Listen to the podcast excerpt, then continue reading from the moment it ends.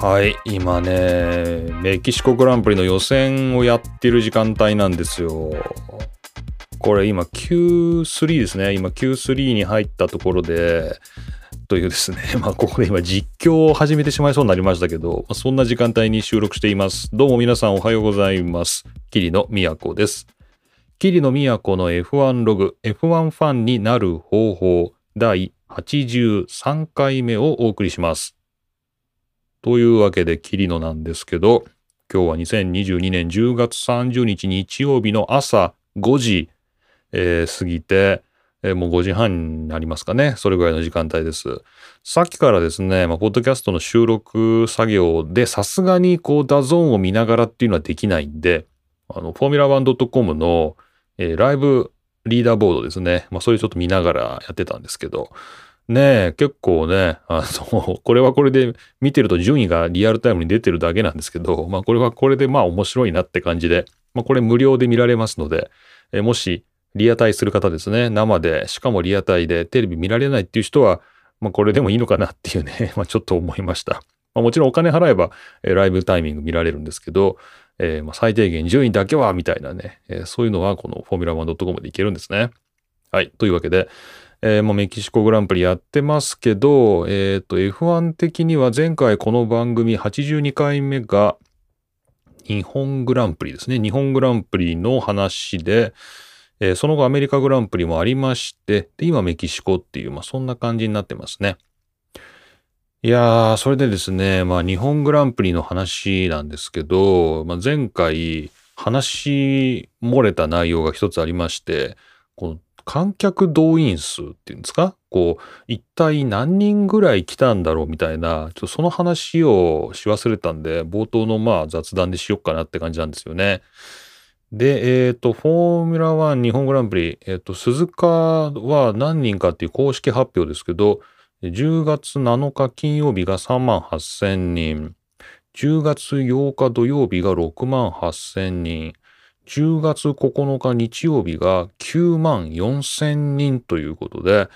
えーあの雨の中9万4000人が鈴鹿に来ていたっていうですね、そういうことみたいなんですよね。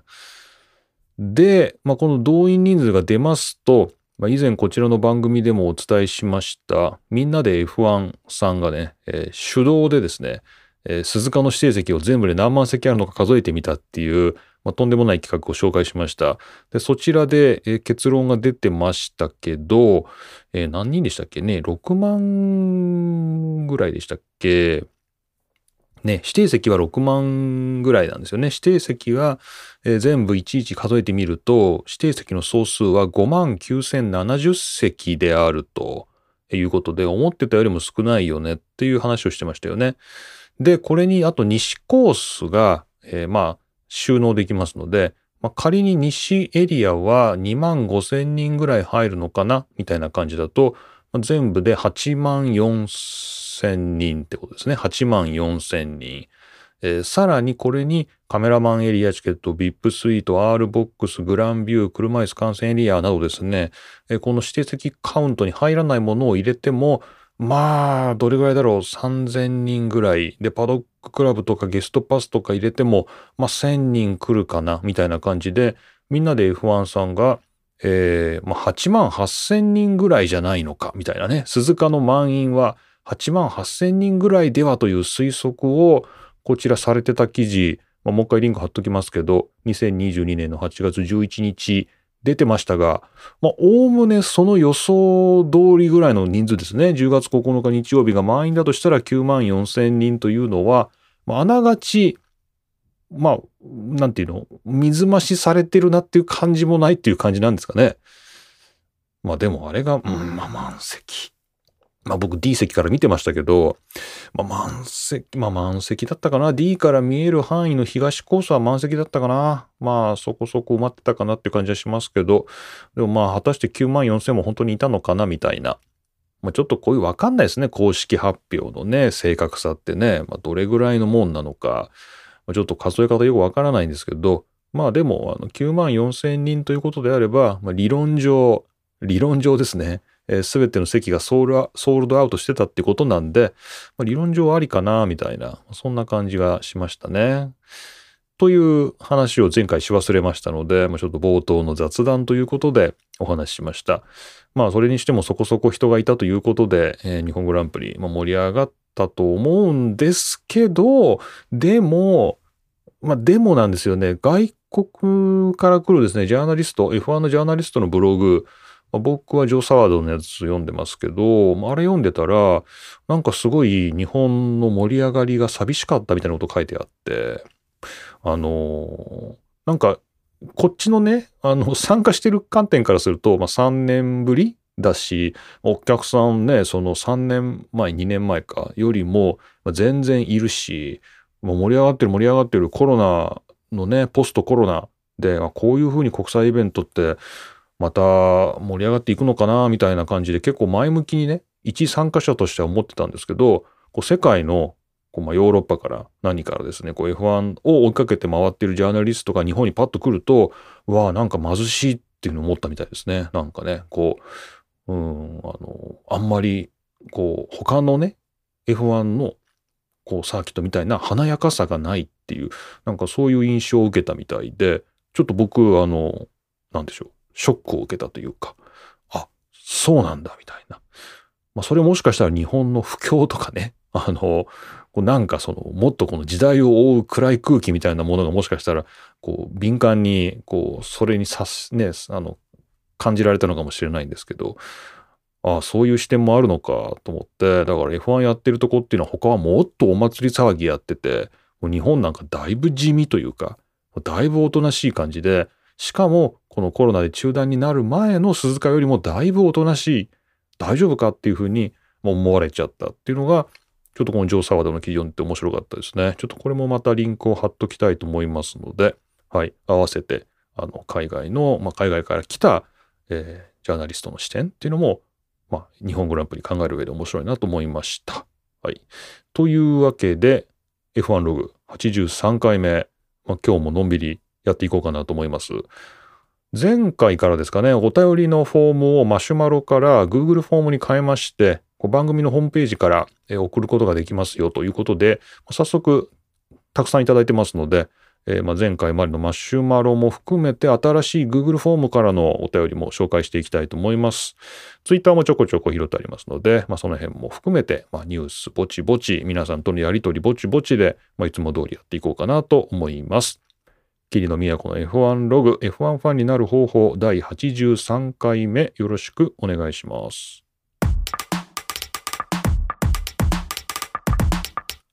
もう手元にニュースが山盛りですよ。この日本グランプリから積み残したニュースも山のようにある上に、もうここんとこの、なんだこのニュース面白いなみたいなの結構あって、やっぱ皆さんレッドブルの予算超過の話聞きたいかなみたいなところもまあありつつも、やっぱアメリカグランプリの話というところでは、ティム・クックの話しとかないとねっていう、こうね、やっぱティム・クックの話したいなっていうのをまず真っ先に思いましたね。アメリカグランプリが終わった時にね。これどういうことかっていうことで、まあ、こちら IT メディアニュース、珍しいですね。IT メディアの2022年10月25日、チェッカーフラッグをする姿が省電力モードと話題に、ティム・クック CEO が F1 アメリカグランプリに登場というですね、えー、マックお宝鑑定団の記事が IT メディアに転載されておりました。えー、アメリカグランプリのですね、チェッカーフラッグを振っていたのが、アップルの CEO、アップルの社長のですね、ティム・クックだったということで、まあ、若干話題になりましたが、この、えーまあ、何が話題になったかっていうと、まあ、もちろんアップルの CEO が、チェッカーフラグを振るという事態、事態、その事態にももちろん盛り上がりはあったんですけど、その国際映像の画面に映し出された、そのチェッカーフラッグを振っているティム・クックが、振ってんのみたいな。あの、こなんかチェッカーを掲げて、あの、無表情で、眩しかったのかな無表情で、チェッカーを、なんか、淡々とですね、まあ、振るっていうか、こう右左に30センチぐらい揺らしてるみたいな、ちょっともう記憶ない、そんな感じなんですけどね、記憶の中ではね。なんか、これ動いてますか？みたいな。これ振ってます？みたいな。そんな感じの振り方で、えー、ちょっと僕は画面の前で突っ込みを入れてたんですけど、まあ、やっぱりこう世界中の人たちが、おいおいって思ったみたいで、まあ、こちら IT メディアの記事にまとまってますけども、えー、ESPN の F1、えー、ツイッターアカウントが、えー、彼は省電力モード、充電が必要、こんなにやる気のないフラッグを初めて見た。とかですね、まあ、そういうコメントが集まっていたということで、えーまあ、ESPN 自身もティム・クックは落ち着く必要があるんじゃないかというふうにですね、ジョークに参加したということだそうです。えー、また、えー、テッド・クラビッツ、まあ、これあのスカイで F1 の解説やってますけども、まあ、テッドが、えー、おそらく F1 史上最悪のチェッカーフラッグの振り方だっていうふうに述べたというですね、えー、伝えられているようです。はい。という、もうちょっと楽しそうに振れよっていうですね、まあそういうあのツッコミがまあ入れられるのかなと。これもし皆さん YouTube 等で見られるようでしたら、あるみたいですね。えー、動画ね、Twitter でも流れてますけども、ティム・クック CEO が、まあ、どんな風にチェッカーフラッグを振っていたのか気になるという方、アメリカグランプリの、まあ、そういう切り抜きの動画見てみてください。はい。で、まあ、お話ししたいのは、まあ、もちろんティム・クックが省電力すぎるっていう、まあ、そういう話もあるんですけど、まあ、なぜティム・クックがアップルの CEO が、えー、F1 に来たかですよね。まあ、そっちの方がやっぱり気になるなと。えー、それはあの Apple TV プラスという Apple がやっている、えー、動画の配信サービスでルイス・ハミルトンのドキュメンタリーを制作するんですよね。えー、なんか以前ハミルトンのドキュメンタリーかみたいな話、えー、こちらでもしたかもしれないんですけどこれが Apple の、えー、配信サービスでつまりネットフリックスとかアマゾンプライムとか、まあ、いろんな動画配信サービス、まあ、ディズニーもあるか。まあ、大体それぐらいかな。あ、それにアップルを入れて、まあ、4つ5つ。まあ、それぞれが独自コンテンツで今勝負しているみたいなところで、Apple TV プラスがルイス・ハミルトンの、えー、ドキュメンタリーを、まあ、制作するということが、えー、決まってまして、これの、まあ、絡みで、まあ、来てたんじゃないかというのと、さらに、えー、さらに、えー、ブラッド・ピットですね、あの、まあ、ハリウッドの俳優のブラッド・ピットもこのアメリカグランプリのオースティンのパドックに来てて、で、このブラッド・ピットが今度映画を作るんだそうですね。こう、レーシングドライバー、自身がレーシングドライバーに扮した、え、長編の映画、え、これを作るそうで、まあ、これはこれでニュースがあります。オートスポーツウェブのえー、これは10月28日の記事ですね。ブラッド・ピット主演の F1 映画に大きな期待を寄せるハミルトン。ドメニカリ CEO も F1 の成長のステップと重視というですね、まあそういうニュースもありまして、まあ、ブラッド・ピットが、え、ブラッド・ピットでいくつ？今。ブラ、え、ブラッド・ピットでいくつなの？ちょっと今見てみよう。ブラッド・ピットは、えー、っと、え、50、え、58歳ブラッドピットって58歳なの ?50、ちょっとびっくりした今。え？いや、想像より10ぐらい上だったな。いや、で、その、いや、映画の筋っていうのは、このブラッド・ピット扮する元 F1 ドライバーが、若手のドライバーを鍛えるために、ドライ F1 に復帰するみたいな、なんかそういう話らしいんですよね。50、58で復帰するのか、ブラッド・ピット。58からか、まあ、それはいいんですけど、まあ、そういう、まあ、映画があるよということで、まあ、F1 界は期待を寄せてるんですけど、まあ、これの、えっ、と、アップルは何ですか？これの出資をするんですか？このお金、映画に対して、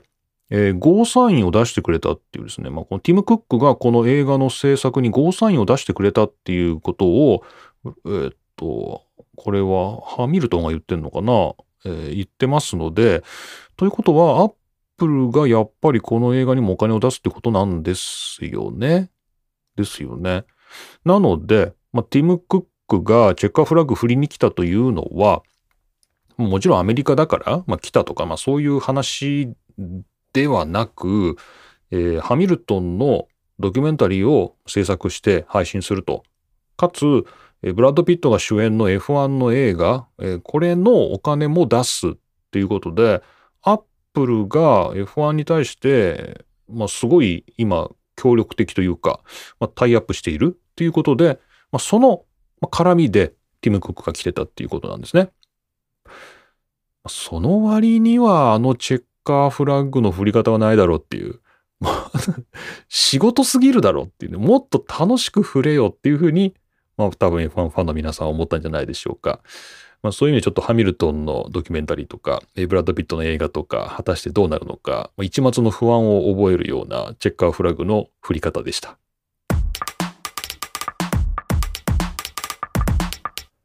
さて、レッドブルの話なんですが、えー、前回ですね、えー、三宅さんと私と DNF さんと3人で財務規則読んだし、まあ、レギュレーションも読んだし、まあ、なんならレギュレーションに関しては、まあ、我々というか、まあ、DNF さんに聞いてくれみたいなですね、そんな話をしたのかなという感じなんですけど、えー、DNF さんがツイッターでも返事くれましたけど、えー、記事を書いてくれました。はい、アンダーグリーンフラッグ、レースをただ見る人っていうですね、ポート F の中にある DNF さんのブログで、F1 財務規則、役者によるレッドブルの支出超過についての解説と試験というですね、2022年10月28日の記事、えー、書いていただきましてありがとうございましたって別にまあ、えー、私がお願いしたというか、えー、DNF さんが必要を感じてですね、まあ書いてくれた、まあ何にせよありがたいことなんですが、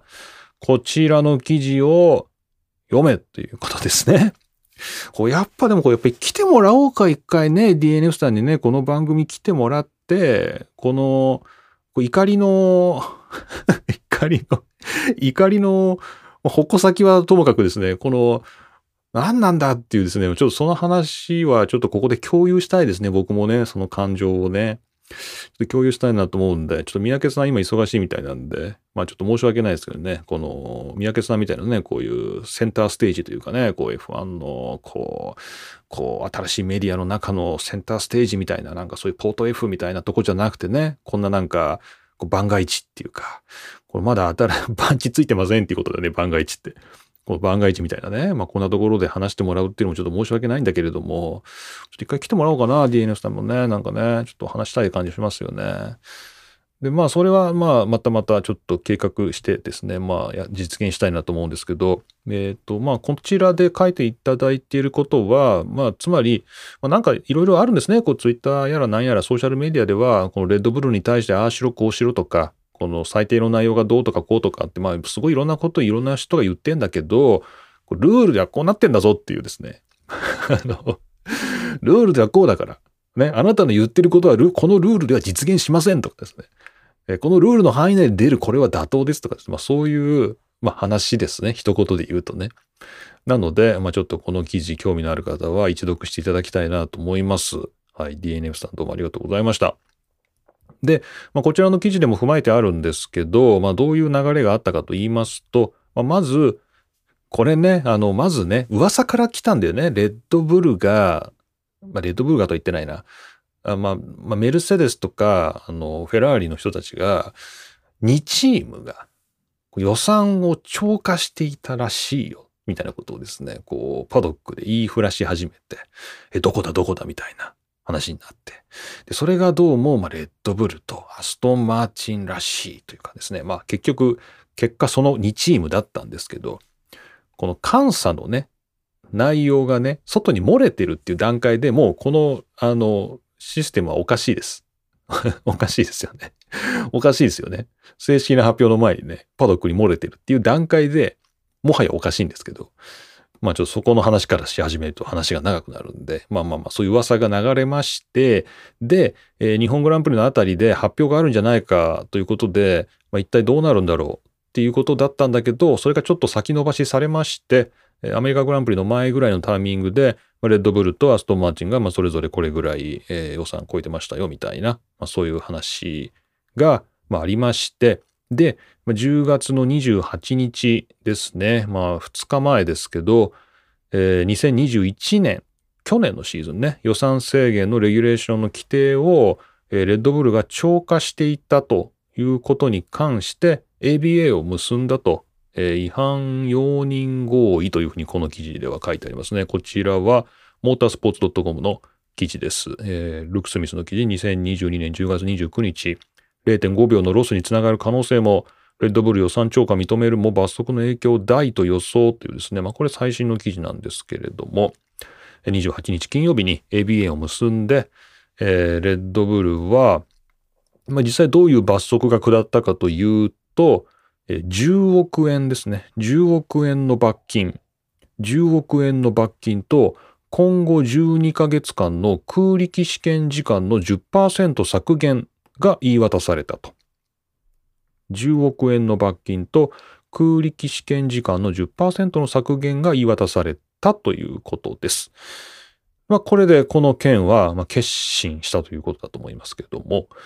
えー、先ほどの DNF さんの記事ですと、まあ、やはり最後のところで、えー、空力試験の、まあ、制限が与えられるのではないでしょうかということで、まあ、そういう見込みですみたいなね、まあ、そんな感じで、えー、記事は結ばれている、まあ、最後そういう形で終わっていくところだったと思いますが、まあ、最後じゃないのか、まあ、途中で書いてあったのかな。まあ、ということだったんですけど、まあまあ実際その通りですね、空力試験の削減というところで、まあ、肩がついたという感じです。はい。で、まあ、この記事ではそのクリスチャン・ホーナーがですね、まあ、これはロビー活動だと。まあ、つまりメルセデスやらフェラーリやらですね、他のライバルチームが、えー、過大なですね、ペナルティをレッドブルに課すような政治的な動きがあったということを、まあ、しきりに訴えている記事で、まあ、確かにそういうロビー活動的なところもあったのかなと思わせつつですね、えー、まあ、ルールの範囲内としては、まあ、この裁定というのは、まあ、妥当ったという、まあそんな感じになるんですかね。で、僕がびっくりしたのが、この空力試験の時間の制限っていうやつなんですよね。で、ここで10%削減と。今後12ヶ月なんで、今後っていうことは今からですよね。これから12ヶ月間の空力試験が10%削減されるというのが、この、えー、ABA で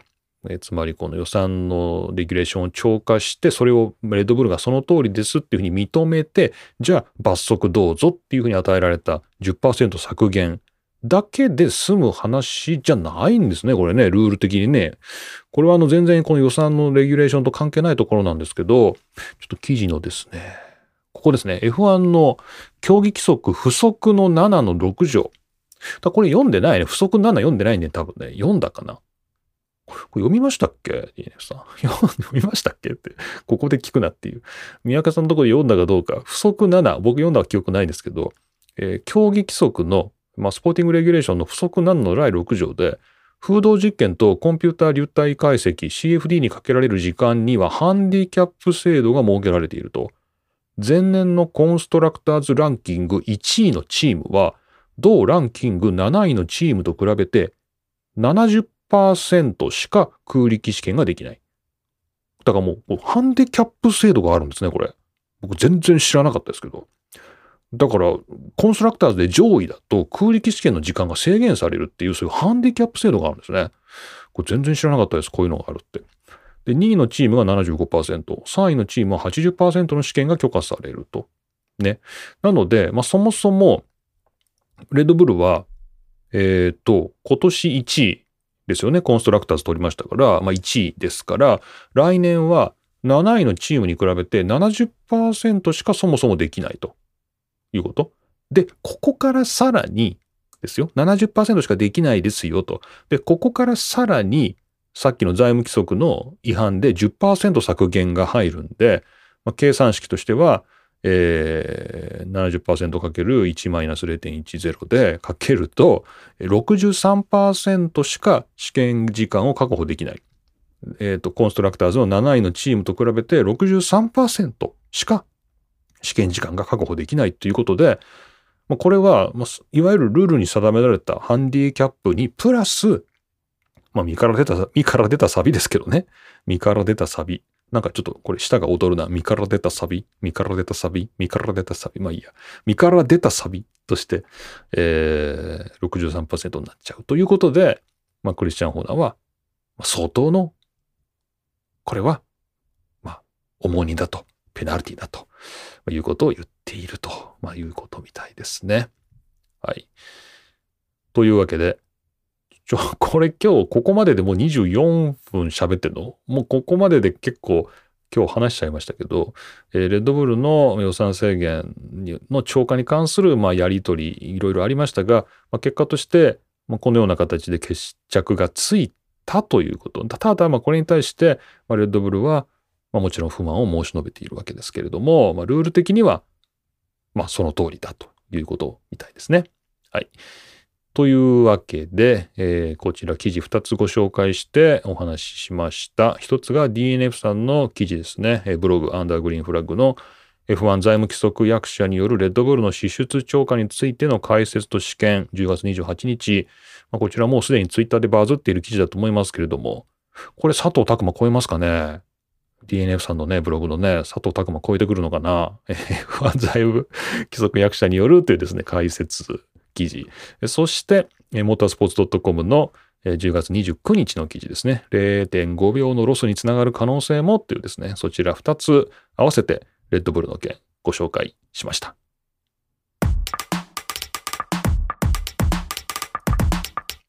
さて、レッドブル絡みといえばレッドブル絡みですけれども、レッドブルというそもそものこの会社を共同創設者ということで、えー、おなじみのディートリヒ・マテシッツですね。マテシッツさんが亡くなられたということで、えー、78歳ですね、えー、こちらモータースポーツ .com の2022年10月23日の記事です。レッドブル共同創設者ディートリヒ・マテシッツが死去、現代の F1 に多大な貢献ということでニュースになっています。こちらま F1 メディアのみならず、まあ、通常の配信ですね、時事通信とかね、ああいうところでもまあマテシッツ死去っていうのがね、まあ、結構流れてましたので、まあ、そこそこ目にする機会は多いニュースなのかなとまあ、特にこのモータースポーツ絡み、他にもサッカーとかもそうですかね、フットボール、まあ、そういったところでも、まあ、マテシッツが亡くなったというのは、まあ、結構大きなニュースなのかなという感じです。えー、こちらの記事に書いてありますけれども、まあ、レッドブルが F1 に参入したのが、1995年のザウバーとのパートナーシップ。そうだったかもしれないね。そうだったかもしれない。ザウバーだったかもしれない。でも、知れないっていうか、事実なんですけどね。95年のザウバーとのパートナーシップで F1 に参入して、2004年には、えーまあ、ジャガーを買収して、で、レッドブルレーシングとして翌年から参戦という、まあ、このあたりからが、まあ、レッドブルっていうチームですよね。えー、まあ、そういうことで、あ、さらに2005年にはゲルハルト・ベルガーと一緒にミナルディを購入して、これをトロロッソとして、まあ、もう一チーム持つという、まあ、なんかそういう大盤振る舞いをしてきたんですね。なので、まあ F1、今の F1 があるのは誰のおかげだって言われたらですね、まあもちろんバーニー・エクレストンとかですね、まあいろいろ名前が出てくると思いますけど、ディートリヒ・マテシツの名前も、まあ、そこに加えるべきだよねと。まあそういうことですよね。まあちょっと結構ショックなニュースで、まあ、しかも78歳ということで、まあね、もうバーニーが90を超えて生きている中で78というのは、ちょっとこの F1 墓場リストに入るにはまだ早いんじゃないかという感じはしますけれども、ちょっと残念だなということで、はい、お悔やみ申し上げたいと思います。で、このマテシッツさんの容体がという話が、まあ、この番組でも一回ちらっとお話ししたことがあるのは、えー、レッドブルをポルシェが買うというか、こうレッドブルとポルシェが提携して乗っ取っていくんじゃないかみたいなね、なんかそういう話の中で、まあ実は最近ちょっとマテシッツさんの容態が悪くてみたいな、なんかそういうこともあるんで、ちょっとレッドブルとしてはこの F1 のこの行き先、まあ金食い虫だと思うんでね、まあこれの行き先としてポルシェっていうところを考えてたんじゃないかみたいな話をこの番組でもしたと思います。F1 ログの78回目ですね。シュガーウォーター vs レーシングマフィアというタイトルがついてます。で、そのタイトル通りなんですけど、このシュガーウォーター、砂糖水を作っているレッドブルとしては、まあ、この F1 の事業をポルシェさんが引き取ってくれるんだったら嬉しいなってちょっと思ってたかもしれないんだけど、その F1 の事業を仕切ってるレーシングマフィアのですね、えー、人たちが、まあ、ヘルムート・マルコとかですね、クリスチャン・ホーナーとかが、それは困ると。まあ自分たちがいなくな、ね、不要になっちゃうっていう話は、それは困るんでということで、まあなんかすごいクーデターみたいな感じだなと僕思いましたけど、えー、ポルシェとレッドブルがもう提携をするという直前でそれを保護にしたんですね。なしにしたと。ね、えー、いうことがありまして、まあその頃からマテシツさんちょっと容体が悪かったんだなということがまあ察せられます。で、まあポルシェの話に移っていきたいと思います。で、ポルシェどうするんだってことですよね。まあ、レッドブルはこんな感じなんですけど、じゃポルシェは今どうしてるかというのが、えこちらの記事です。オート、オートスポーツですね。オートスポーツウェブの10月26日、プライドをかけて F1 参戦を目指すポルシェ、ウィリアムズとの交渉を加速というですね、まあ、そんな記事がありまして、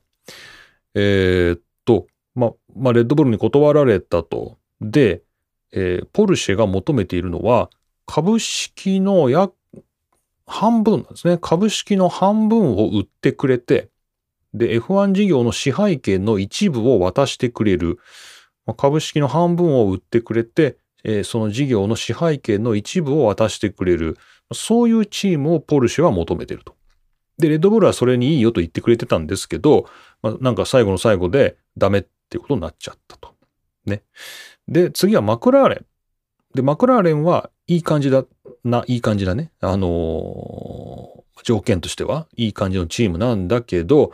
えー、F1 チームのみを渡す気はなくて、マクラーレンのオーダーは、マクラーレングループの過半数の株式をポルシェに売却する意思はあるんだけど、それはこうスポーツカーとかも全部含めたのマックラーレングループなんで、F1 チームだけをどうぞっていう気はないということで、ポルシェはそんなにたくさんはいらないと。そんなに事業はいらないと。F1 だけが欲しいと。だからマクラーレンとは話がまとまらないだろうということなんですね。でそうなってきますと、今残っているのはウィリアムズだけであると。で、ウィリアムズは、ま、ここ数週間、えー、まあ結構積極的にこのポルシェと交渉してるんではないかと言われています。で、まあ偶然かもしれませんけれども、今ウィリアムズのチーム代表のヨスト・カピートはもともとフォルクスワーゲンにいた人なんで、えー、まあポルシェってフォルクスワーゲングループですから、まあ、言ってみれば古巣。まあそんなところもあって、まあ話がうまくまとまっていく可能性がもしかしたらあるのかもしれないけれども、けれども、ウィリアムズの今のオーナーは、ドリルトンキャピタルっていう、まあ、投資会社ですね。で、まあ、この投資会社としては、今 F1 の価値が世界的には上昇しつつある。ということは、その株を持っていると、どんどんどんどん儲かってる状態なんですよね。で、その儲かってる状態の株を今手放す。半分手放すってことは、これちょっと考えにくいんじゃないかと。なんかそういうことが言われてまして、まあドリルトンキャピタルとしては今ウィリアムズを手放すっていうのはちょっとないんじゃないのでもまあ交渉は続いてるみたいですね。だからウィリアムズというチームがなくなってくる可能性あるね。僕がキャップをかぶったばっかりにね、こんなことになるのかな？こう、ウィリアムズのグッズしか僕よく考えたら持ってないんじゃない？あ、でも BMW ザウバーのキャップ持ってるな。なので、ちょっとウィリアムズなくなっちゃうかもしれないということになってるみたいですね。はい。ただ、まあ、ポルシェとしては、もともとレッドブルと組む時のメリットは、レッドブルがエンジンを作ってくれるということだったので、えー、自分たちでエンジンをゼロから作る必要がないからお金がかからないというね、まあ、そういうことだったんだけど、まあ、これがウィリアムズと組むとことなれば、ポルシェエンジンを作らなきゃいけなくなっちゃうので、まあ、お金、かかるお金がめちゃめちゃ増えると。まあそういうデメリットがあるんだけど、ももはやこれはプライドの問題ということで、まあ、F1 の参戦を目指しているらしいというのが、まあこの記事のまとめになっています。でも、これ面白いのがね、エンジンが、今、あの、アウディがザウバーと組んでね、あの、もうマシンも、あの、カラーリング含めて全部発表しましたけど、もし、まあ、ポルシェがエンジンを作ることになったら、アウディからエンジンの情報を得た上で、ね、その上で、まあ、そこからフォークする形で、ギット化っていう、こう、あの、枝分かれさせる感じで、こう途中までアウディが作ってきたエンジンの情報を得て、途中からはそのアウディバージョン。で、そこからを枝分かれしたポルシェエンジンみたいな、これを作っていくんじゃないかと。まあ、これなんでできるかっていうと、これ全部フォルクスワーゲングループだからですよね。全部ね。えー、アウディもポルシェもみんなこのフォルクスワーゲンのグループなんで、まあそういうことができるんじゃないのかなっていうですね。まあそういう、まあ、憶測も流れているようです。はい。さて。で、あれ？これ10月26日の、えー、未来、これなんかあんの？あれ？これちょっと記事古かったかな？ポルシェってなんか発表しました？えー、ポルシェは、えー、10月26日になんか発表したんですかね？これちょっと僕がこの記事を拾った時からえー、もしかしたらちょっと状況が進んでたりするんでしょうかね。ちょっと一応念のため調べてみましょうか。ポルシェの、えー、状況は何か進んでるんでしょうか。あ、ウィリアムズと株式50%の買収で合意という感じの流れなんですね。今ね、噂としてはね。えっ、ー、と、正式発表があったわけではなさそうですけど、やっぱウィリアムズとみたいな話になりつつあるということみたいですね。はい。いやー、厳しいんじゃない？厳しいんじゃない？やめた方がいいんじゃない？って感じがするけどね。まあ、はい。まあ、そういうことになりそうな流れのようです。はい。ちょっとウィリアムズファンとしては、まあ、気が気じゃないという感じですけれども、まあ、ポルシェ。まあ、プライドとか捨てた方がいいと思うよ。まあ、そんなに F1 やりたくないでしょ？でもポルシェ。やりたいのかな？なんかやりたくないんではないかなと思うんだけど、ちょっと冷静になってほしいですね。はい。という、余計な心配でした。さて、お便り紹介していきたいと思います。この番組 F1 ログ宛てのお便りは現在 Google フォームを設定しましたので、まあ、そちらからお送りいただけるようになってます。番組ホームページに Google フォームをまるっと埋め込んでありますし、えー、そのリンクは貼ってありますので、もし皆さんよかったら Google フォームからお送りください。よろしくお願いします。えー、今までマシュマロでしたけれども、Google フォームには、えー、皆さんのラジオネームというか、ポッドキャストネーム、これなんかいい名前あるといいんですけどね。えー、なんとかネーム。えー、そちらの名前と、あとオプションで、えー、E メールアドレスと、あとは、だいたいどの辺に住んでおられるかということで、都道府県及び海外ですね。こちらありますので、それ選んでいただいて、えー、コメント書いていただくと。まあ、こんな感じで、えー、こちらでご紹介していこうと思っていますので、よろしくお願いします。さて、他ツイッターでは、シャープ F1 ログがハッシュタグになっております。こちらちょっといくつかツイッター拾っておきます。マナさん、墓場伊豆どこ？墓場伊豆どこ？墓場ね。えそして A さんですね。F1 ロゴを聞いて、ラルフさんのお嬢さんが現在はキンプリファンであることを知りました。娘さんのお仕事を理解する良いお父ちゃんだな。あれ？墓場どこ行った？ってですね。こちらも A さんいただきました。ありがとうございます。えー、ラルフさんのね、これ前回ですかね、82回目で紹介したお便り、キンプリが、えー、鈴鹿に来てみたいな話をしてましたけどね。はい。そして、まあ、お二人とも墓場いつどこということで、墓場はね、どこ行ったんでしょうね。ちょっと墓場最近どんどん人増えてるんでね、忙しいかもしれないんですけどね。まあ、そういうのがどっかで出てくるかもしれませんね、墓場ね。はい。そしてこちら、滝光一さんです。アメリカの決勝をツイッターで知る朝。ということでね、えー、F1 ログありがとうございます。えそして先ほどもお伝えした DNF さんですね。え桐野先生のラジオで言及があったことだし、せっかくなので特貫でレッドブルの財務規則違反権について記事書いてみましたと、えー、遂行していないので後から書き直すかもしれませんが、まあ、そろそろ結論も出そうだし、みんな落ち着きましょうや、ということで、DNF さんも、シャープ F1 ログありがとうございます。そして、えー、こちらマシュマロでいただいていたものを、えー、積み残しありますので、2つご紹介しますが、2つともアッキーさんの短歌です。はい。えー、まず1つ目。采配の一つ過ち命取り、落とす金星、羽馬のごとし。采配の一つ過ち命取り、落とす金星、羽馬のごとし。序盤は今年はまさかと思ったんですけどねっていうですね、アッキーさんの、まあ、なんていうかこの秋の寂しさを感じるというかね、この今シーズンを振り返ってみると、あの序盤のフェラーリはどこに、まあ、フェラーリと書いてないけど、まあ、羽馬、ね、どこにっていうね、なんかちょっと寂しさを感じるいい短歌ですね、これね。いや、本当にそうですよね。なんかね。あの、全然ちょっと話ずれちゃうんですけど、あの、これ話したかなこの番組で。モータースポーツのあのゲームっていうので、えー、ラルフさんがお便りくれたんだっけな？あの F1 マネージャーっていうのが出ますよと。5000円ぐらいで出ますよみたいな。ので、出たんですよね、実際ね。で、僕もあの、スチームの PC のあの、スチームっていうゲームのプラットフォームあるんですけど、そこでアラート入れてたんで、発売開始ですみたいな、いただいたんですけど、結局まだ買ってないんだけど、これレビューを見てると、フェラーリが強すぎるって書いてあって、この、つまりこのゲームを開発していた時はフェラーリ強かったんで、このゲームのバランスとして、この2023年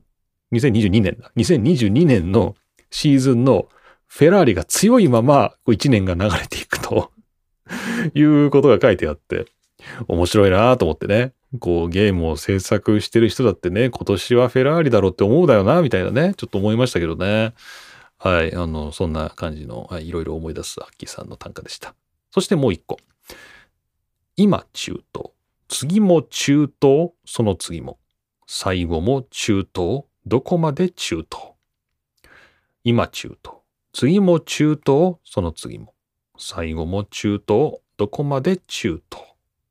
最近の F1 は中東開催が多すぎる気がします。皮肉らずにはいられませんでしたということで、アッキーさんどうもありがとうございました。今ね、アメリカラウンドやってますけどね、アメリカ、メキシコ、ブラジル。で、そしてまあ最後も、まあ、ミドルイースト、ね、中東ということで、はい、中東に帰っていく。まあ、なんですかね、この、クリーンエナジーというかね、こう、そういう意味では、なんかオイルジャバジャバで、そこのお金でウハウハみたいな人たちとは縁を切った方が、F1 もイメージがいいんじゃないかなとか、ちょっと思ったりしますけどね。まあどうなんですかね。はい。アッキーさんどうもありがとうございました。そして、ここからは、新しく設置した Google フォームでいただいたお便りご紹介していきたいと思います。まずこちら、兵庫県にお住まいの深夜 S さんです。ありがとうございます。これだよ、これ。この兵庫県にお住まいのとかね。これが久しぶりにやりたかったんだよね。久しぶりにってなんだっていう。まあ、前世比較ですけど。これなんで、これがやりたかったんで、久しぶりにね。そう。えー、兵庫県にお住まいの深夜 S さんです。ありがとうございます。桐野さん、こんばんは。こんばんは。車中泊組の深夜 S です。ありがとうございます。82回目聞かせていただきました。今年は鈴鹿パーキングエリアで木金銅と車中泊しましたやっぱりしたんだ、車中泊。えセブンイレブン、コインランドリー、トイレは綺麗で快適でしたよ。ということで、えー、新 S さんどうもありがとうございました。ああ、車中泊されたんですね。で、前は、あの、台風で、あの、鈴鹿サーキット追い出されて、亀山のパーキングエリアでっていう話でしたけど、まあ、鈴鹿ができたんでね、あれからね、まあ、鈴鹿パーキングエリアの方が全然、あの、施設も綺麗だし、広いかな？多分広いですよね。いいと思います。はい、よかったです。しかしね、鈴鹿も混んでますね。いつもね、あのパーキングエリアね。あの、よく関西と、あの、行き来するときに、あの、やっぱり新名神ですね。新名神通るんで、あの、え、あそこ新名神だっけ？新名神だよね。新名神通るんで、鈴鹿パーキングエリアの利用率僕高いんですけど、やっぱ綺麗ですよね。いいですよね。あそこね。しかも混んでる。いつもね、混んでる。はい、ありがとうございました。えー、そしてこちら、えー、東京都にお住まいのジーフさんです。ありがとうございます。桐野さん、こんにちは。こんにちは。第82回ではツイートを取り上げていただきありがとうございました。ありがとうございます。しかし、このツイートに一部間違いがありましたので、今回訂正をさせていただきます。はい。えー、このツイートには、ホンダがレッドブルを支援して初めての日本グランプリ開催だからかというえー、表現がありますが、そのありましたっけ？もうちょっと見てみましょうか。よいしょっと。えー、っと、あ、ホンダがレッドブルを支援して初めての日本グランプリ開催だからか、レッドブルのユニフォームの人が多いというですね、まあそういうツイートを前回ご紹介したんですね。はいはいはい。で、これに関して、えー、と書いてありますが、実際には、えー、前回の日本グランプリが開催された2019年にレッドブルはホンダエンジンを乗せて走っていました。はい。当時はコンストラクター名がアストンマーチンレッドブルレーシングだったのですっかり頭から抜けていました。大変失礼しました。と。なるほど。まあ、ホンダをみんなが応援するというか、まあ、ホンダを、何？レッドブルを通してホンダを応援するぞみたいなのは、まあ、当然2019年にもあったでしょっていうね。まあ、そういうことですね。確かに。さて、服装の話に戻って今年の鈴鹿。特定の推しドライバーがいない私は F1 ストアで買った黒地に真っ赤な F1 ロゴ、背中にフォーミュラー1と大きく書かれた公式推し T を着て観戦していました。いいですね。現地では他に公式推しのファンは見当たらず少し寂しかったです。みんなもっと公式を押そうということで、東京都にお住まいのジーフさんどうもありがとうございました。公式いいですよね。箱推しっっていう感じですかね。もう箱で押すみたいなね。もう F1 全体を押すぞみたいな。これいいですよね。僕昔、あの、それこそバーニー・エクレストの時代ですけど、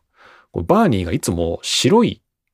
ワイシャツっていうんですか？白いシャツで、こう胸の、胸じゃないな、胸か襟のところに F1 っていうね、ロゴが入ったシャツをいつも着てて、あれいいなって思ってたんですよね、ずっとね。あれ着てサーキット行きたいなって思ってたんだけど、売ってるところは見かけなかったんで、毎回鈴鹿行ったら探してたんですけど、まあ、そういう公式推しグッズとしてのそのバーニーのシャツ売ってなかったんでね、ずっと着ることできなかったんですけど、T シャツとかいいですね。これ F1 ストアで買ってみるのいいかもしれないですね。ちょっと僕も服装結構困る派なんで、ちょっとこれ GF さんに習ってみてもいいかなと。はい。箱押ししていきたいと思います。ありがとうございます。そして、えー、こちら最後のお便りです。大阪府にお住まいのニキアマさんですね。ありがとうございます。えー、こんにちは、桐野先生、初投稿です。ありがとうございます。いつも楽しく拝聴させていただいております。アメリカで F1 の人気が高まっているのですが、ホンダがアルファタウリを買収してワークスとして再参戦するのではないかと考えたりもするのですが、桐野先生はどうお考えですか？ということで、えー、大阪府のニキヤマさん、ありがとうございました。で、ニキヤマさん、この後、えー、と、ツイッターの DM で補足を送っていただきまして、これは父の考えですと。父に、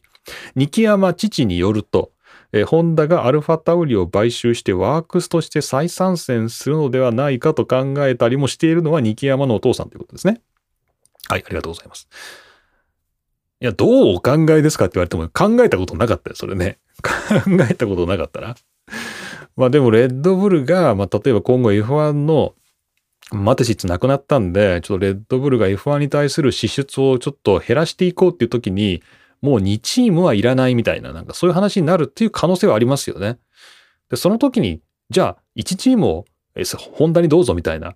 話はないんじゃないの？まあ、どっかが買うかもしれないけどね。他がね。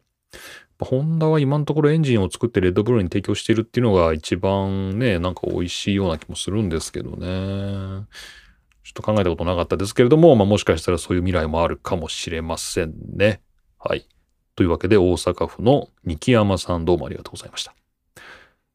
はい。こんな感じで、えー、お便りまた紹介していけたらなと思いますので、まあ、皆さん Google フォームが設置してありますので、えー、ぜひ皆さん Google フォームから新しいこのお便り、えー、ぜひ送ってみてください。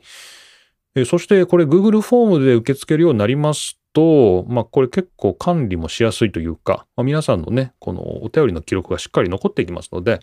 これまたチャンピオンシップね、やってもいいですよね。お便りチャンピオンシップ開催しても全然いいですけどね。とりあえずじゃあ今日あの読まれた方3人ですね。深夜 S さん、GF さん、ニキヤマさんにはですね、えー、F1 ログチャンピオンシップポイントを1ポイントずつ差し上げたいと思いますので えー、引き続き、えー、チャンピオンを狙ってですね、頑張ってください。はい。というわけで、えー、お便りのコーナーでした。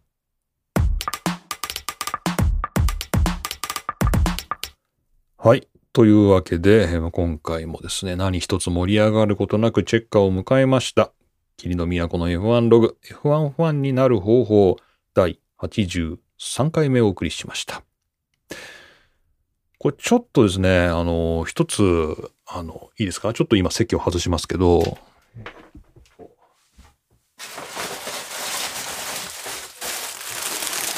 よいしょ。あの、今ちょっと後ろから物を、なんかガチャガチャいうものを持ってきたんですけど、さっきあの F1 の公式推し T シャツがって話がありましたけど、僕が まあ、昔作った T シャツ あの、前やってたですね、F1 に関する番組でですね、まあ、前世でやってた番組の、当時の、えサンプルで残しておいた T シャツとかですね、あと、えー、売れなかったというか、ちょっと残っちゃった在庫とか、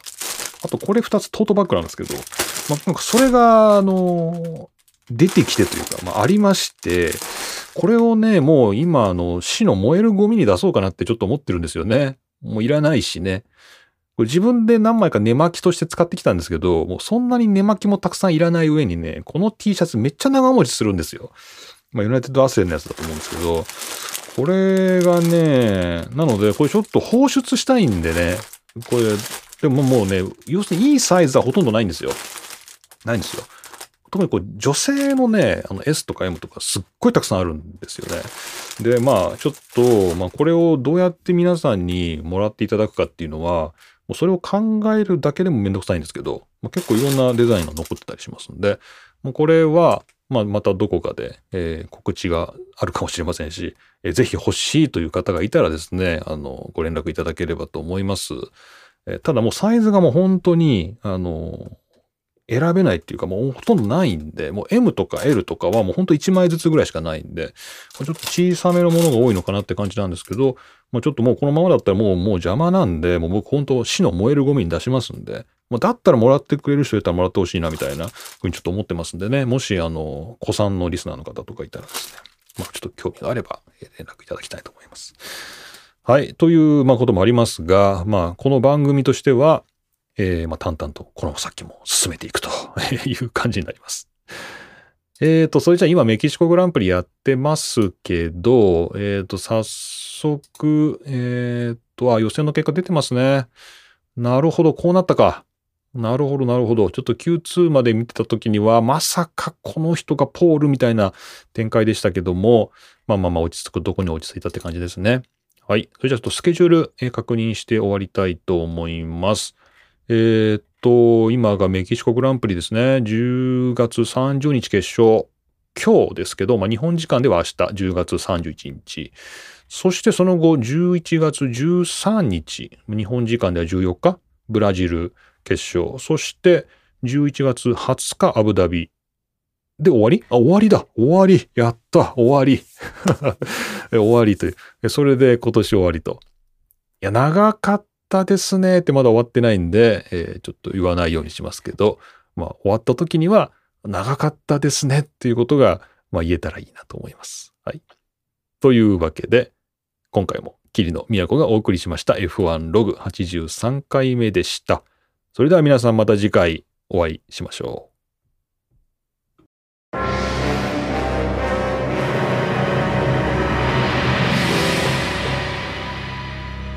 う。いやー、Q さん日本グランプリ終わって、楽しかったですかシャバは？ねえ、楽しかったですか ?Q さん？あれ？なんかちょっと Q さん様子がおかしいですね。どうも。